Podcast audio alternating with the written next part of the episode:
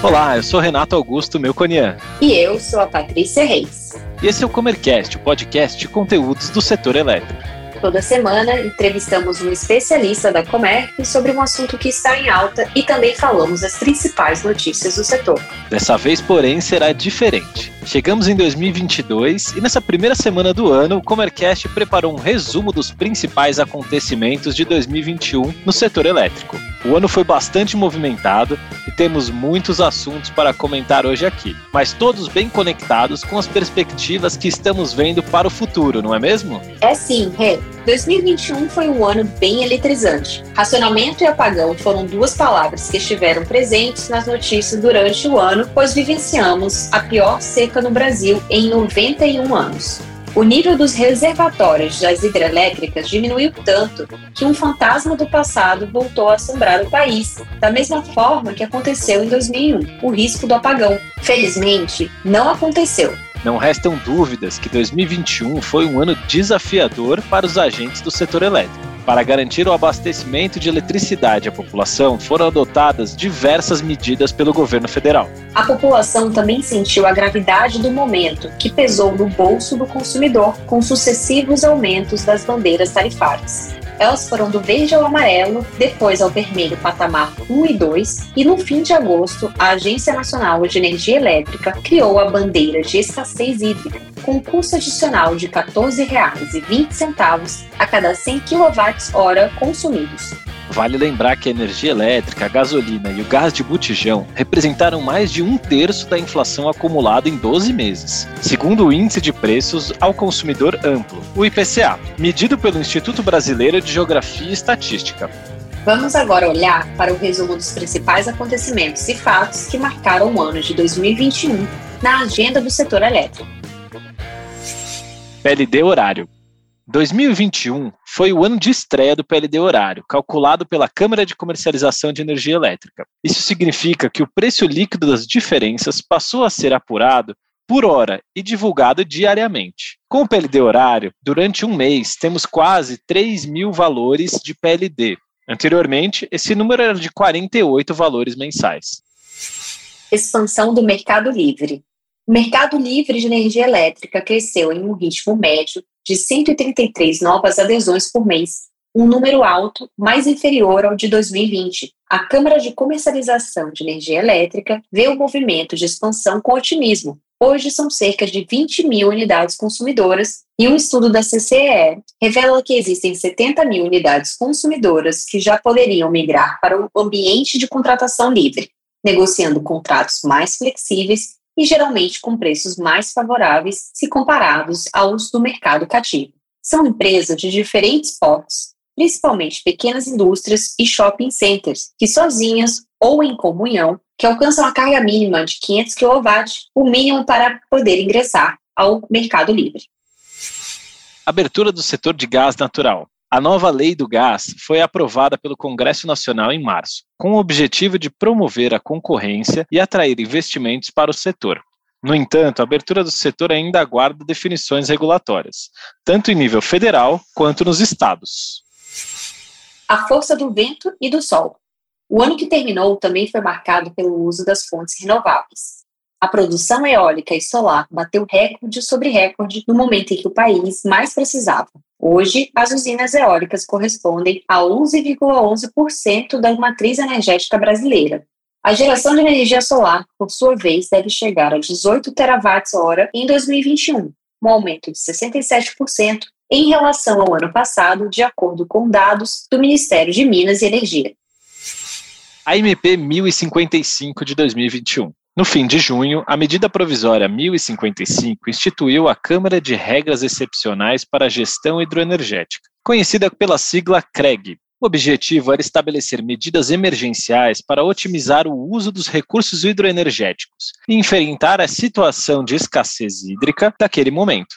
Integrada por ministros de diferentes pastas, a CREG adotou medidas regulatórias como realização do leilão simplificado para contratação de reserva de capacidade, certame que ocorreu em outubro, para os subsistemas Sudeste, Centro-Oeste e Sul, com suprimento de eletricidade para o período de 2022 a 2025.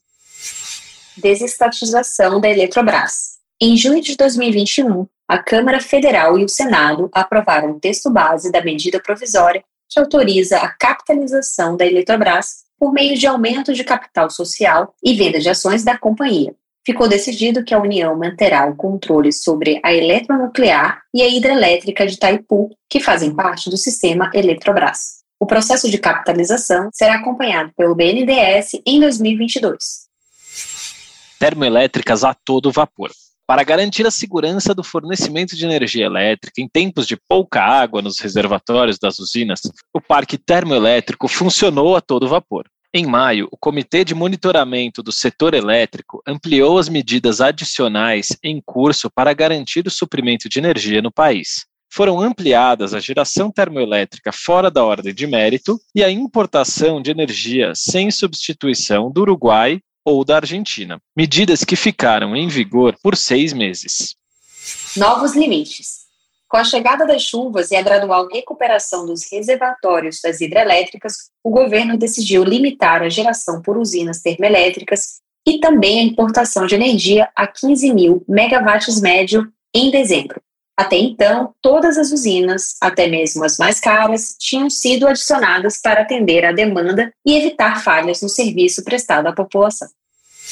Redução voluntária da demanda. Este foi o programa voltado para agentes do Mercado Livre, aprovado pelo Ministério de Minas e Energia em agosto. O programa foi implementado pelo Operador Nacional do Sistema Elétrico e pela Câmara de Comercialização de Energia Elétrica, com o objetivo de reduzir o consumo de energia de indústrias e grandes comércios. Foi um recurso adicional para o atendimento ao Sistema Interligado Nacional, mas durou poucos meses. Em novembro, o ONS disse que a melhora nas condições hidrológicas dispensava a medida.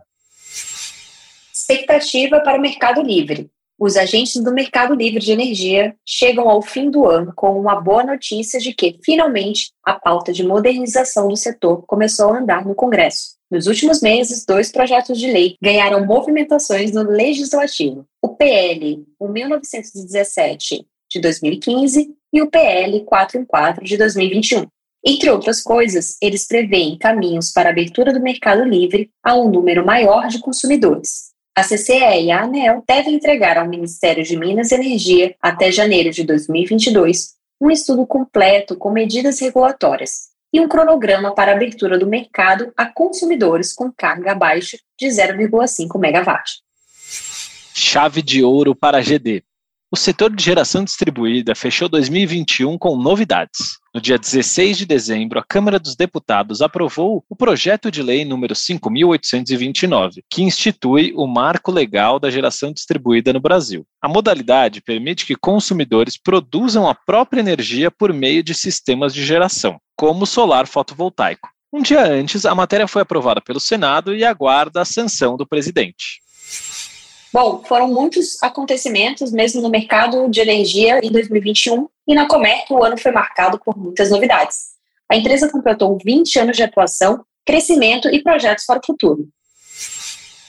De olho na transição energética e visando a redução de custos em energia renovável, a Comerc se uniu à Perfim e à Vibra para oferecer uma plataforma completa de soluções em energia e atendermos aos diferentes tipos de consumidores em um só lugar, tudo isso, claro, com muito investimento em tecnologia e foco em resultados. Em fevereiro de 2021, a Comerc Energia e a gestora de fundos Perfim lançaram a joint venture chamada Sou Vagalume. Trata-se de uma plataforma digital que oferece energia solar distribuída a pequenos e médios consumidores. A atuação da nova empresa está concentrada, por enquanto, em Minas Gerais em junho, anunciou a renovação da sua marca e identidade visual, que está conectada com o futuro, com mais inovação, sustentabilidade, tecnologia e liberdade. A mudança representa o atual momento vivido pelo grupo e está alinhada à estratégia de consolidação das unidades de negócio e expansão para novas áreas de atuação. É, o ano de 2022 promete. E com esse resumo dos principais destaques de 2021, chegamos ao fim deste episódio com ótimas expectativas para o mercado neste ano. É isso aí, Paty. E para ficar informado sobre as notícias do setor, acesse megawatt.energy. E para conhecer mais sobre as soluções de energia que oferecemos, acesse comec.com.br. E siga-nos também nas redes sociais. Estamos presentes no LinkedIn e Instagram, arroba Comec Energia. Até, Até a, próxima. próxima.